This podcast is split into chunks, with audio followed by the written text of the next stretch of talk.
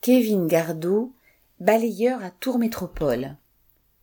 Candidat dans la quatrième circonscription d'Indre-et-Loire, je travaille à Tours Métropole au service de la propreté urbaine comme balayeur. Avec mes 1700 collègues de la propreté urbaine, de la collecte, de la voirie et d'autres services, nous assurons l'entretien des rues de la ville, le ramassage des ordures ménagères et bien d'autres tâches indispensables. Comme partout, les conditions de travail se dégradent et nous travaillons en sous-effectif depuis très longtemps. Les salaires sont gelés depuis des années et nous avons décidé la grève le mois dernier pour obtenir une augmentation. Après treize jours d'un mouvement qui a touché plusieurs centaines de travailleurs des différents services, nous avons réussi à arracher une augmentation mensuelle de 120 euros net.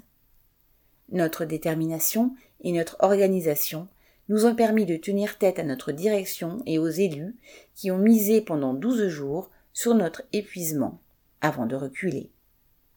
Au-delà de l'augmentation arrachée, il y avait parmi les grévistes la fierté d'avoir relevé la tête, cette force que l'on ressent au sein des travailleurs dès qu'ils s'organisent et entrent en lutte, même à petite échelle, serait immense et invincible à l'échelle de l'ensemble du monde du travail, pour inverser le rapport de force face à la grande bourgeoisie capitaliste et à l'État à son service.